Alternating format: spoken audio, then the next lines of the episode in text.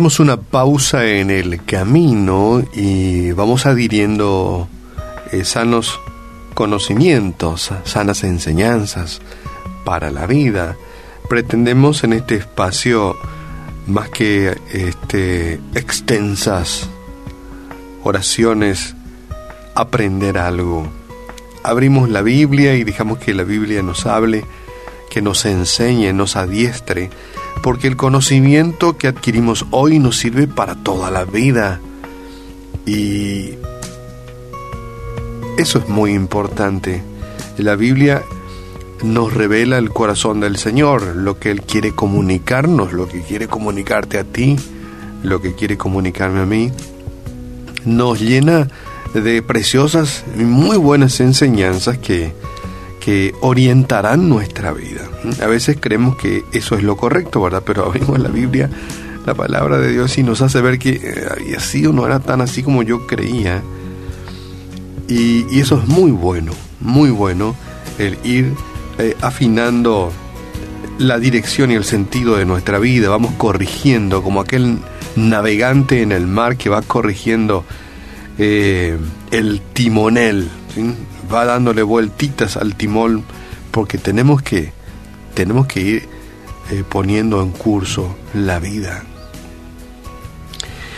Y quiero compartir contigo hoy esto que tal vez no es problema para muchos, pero es un problema para un sector importante de la sociedad. El hecho de que querer ir acumulando cosas y cosas y cosas, y aún de forma ilícita, yo reflexionaba eh, tiempo atrás acerca de, un, de una familia, una familia aquí de nuestra sociedad, y el exponente, uno de los exponentes de esta familia, ocupaba un cargo muy importante. Era una persona reconocida, muy buena persona, eh, de muy buen carácter, muy afable. Y esta familia tiene muchos bienes, es decir, por lo menos así como dicen algunos, de hambre no se iba a morir y lamentablemente incurrió en la falta de querer, por medios ilícitos e ilegales, seguir acrecentando su, su patrimonio, seguir creciendo su patrimonio de una forma deshonesta, ilegal, tramposa. Y a veces uno zafa de la justicia terrenal, de la que no podemos zafar la de la mirada del Señor que sabe que ese dinero que, que mandaste ahí a ese banco, ¿verdad? Y, que, que, no te corresponde, no es tuyo y no es medio lícito. Y la reflexión que tenía yo era, ¿cómo es posible que la persona esta, con, con tantos bienes, ¿verdad? Y hablamos de bienes de, no sé, millones de dólares, no se contenta con lo que ya ha alcanzado y tiene que tocar cosas que no son suyas. Otros millones más aquí, ¿sí? Hay los derechos de televisación acá y aquí y allá.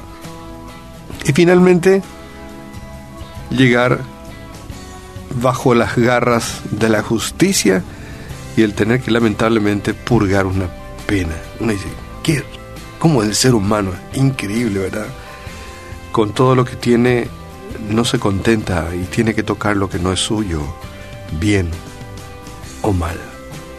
¿Y por qué este comentario? Porque una vez más quiero que entiendas que como dice Eclesiastés en las páginas del Sagrado Texto, tal como salió del vientre de su madre, así se irá.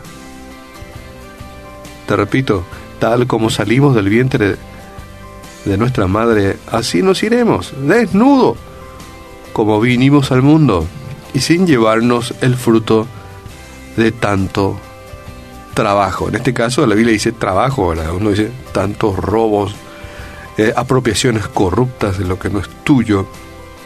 Algunos así maquillado de una media, este, medio, es medio lícito, ¿verdad? Porque yo la verdad no robé, pero es una comisión más que me dieron los muchachos, ¿verdad? Yo no, no toqué nada, ellos nomás me dieron el cheque tal como salió del vientre de su madre, así se irá, así nos iremos, desnudo como venimos al mundo y sin llevarnos el fruto, en este caso dice, de tanto trabajo. Imagínese usted, la Biblia dice, de tanto trabajo, ¿verdad? Pensar por un momento en lo que tenés, en lo que has alcanzado en la vida. Pensar en la casa grande o casita que tenés, en el, no sé, la motoneta o el coche que conducís o la bicicleta, el dinero que has ahorrado, sí o no. Pensar en las joyas que has heredado y las acciones que, que has transado y la ropa que has adquirido. Mira todo lo que has acumulado y permitime recordarte dos verdades bíblicas. Dos verdades bíblicas. Lo que tenés no son tuyos. No son tuyos. Pregúntale a cualquier médico forense, ¿sí? Pregúntale a cualquier embalsamador. Pregúntale a cualquier director de una funeraria. Nadie se lleva nada consigo. Cuando murió uno de los hombres más ricos de la historia, él se llamaba, digamos, de décadas atrás, John Rockefeller. Le preguntaron a su contador, eh, ¿cuánto, ¿cuánto pío dejó John? ¿Cuánto dejó John? Y la respuesta fue, todo, dejó todo. Interesante, ¿verdad?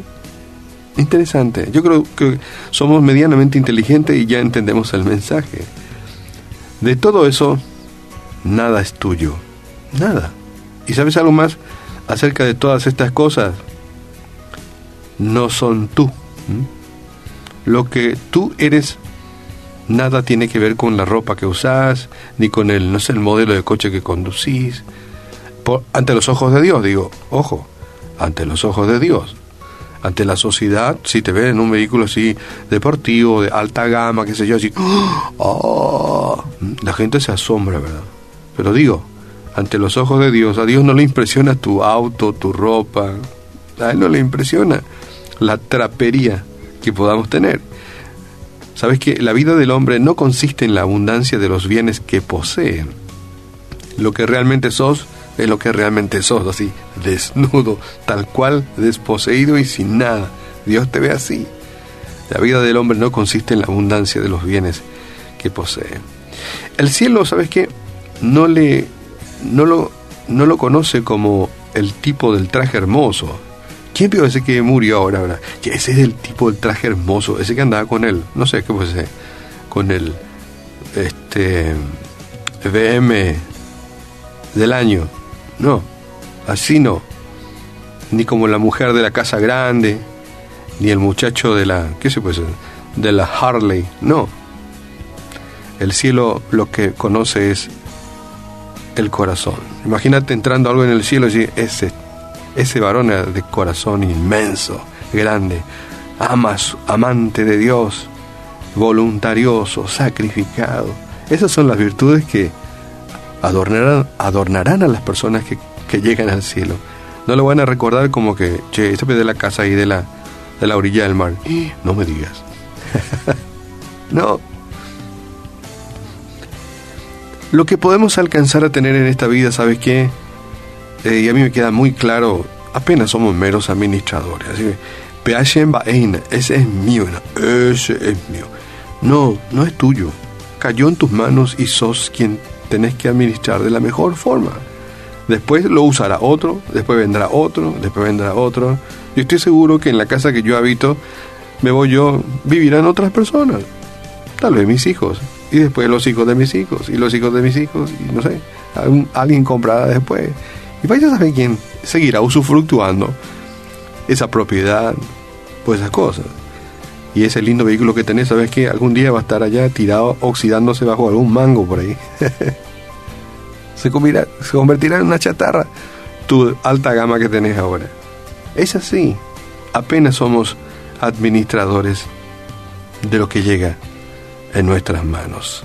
¿sí? Y Dios, Él no, se queda con la boca abierta por tu vehículo de alta gama o tu lindo traje o tu linda cartera. Él mira tu son.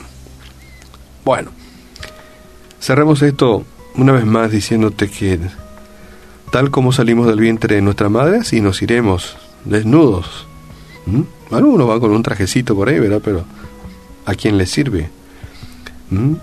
Sin llevarnos el fruto, inclusive la Biblia dice, de nuestro trabajo. Aún la de tu trabajo sacrificado, abnegado de 40, 50 años, no lo vas a llevar. Quedarán en manos de otras personas. Pero Dios ve tu vida, tu corazón. Padre, en el nombre de Jesús te damos gracias, Señor, porque podemos entender, analizando tu palabra, que lo que tú miras es nuestro ser, nuestra persona, nuestro corazón, nuestra actitud delante de tu Hijo Jesús, de nuestra vida recta, de ese intento apasionado de, ser mejor personas, de pisar siguiendo las huellas de Jesús, de, ser buenos discípulos de Jesús, de ser personas de tierno corazón, amable, amoroso. Ayúdanos, Señor, a que, que, que florezca en nuestra vida estos valores, Señor, y que no seamos apreciadores de trapos y cosas, que tal vez la sociedad los admira y los seduce, pero antes que nada queremos seducirte a ti. Y sabemos que la forma de seducirte a ti es ser hijos tuyos de buen corazón, amantes de ti, obedientes a ti. Gracias porque tu palabra trae luz a nuestra mente y dirección a nuestra vida y le da sentido. Y perdónanos, Señor, si hemos caído en la trampa de la vanidad y de las posesiones meramente materiales que se oxidan, se destruyen. Pero nuestro interior no se destruye ni se oxida, sino es apreciado por ti. Oramos en el nombre de tu Hijo amado Jesús. Amén.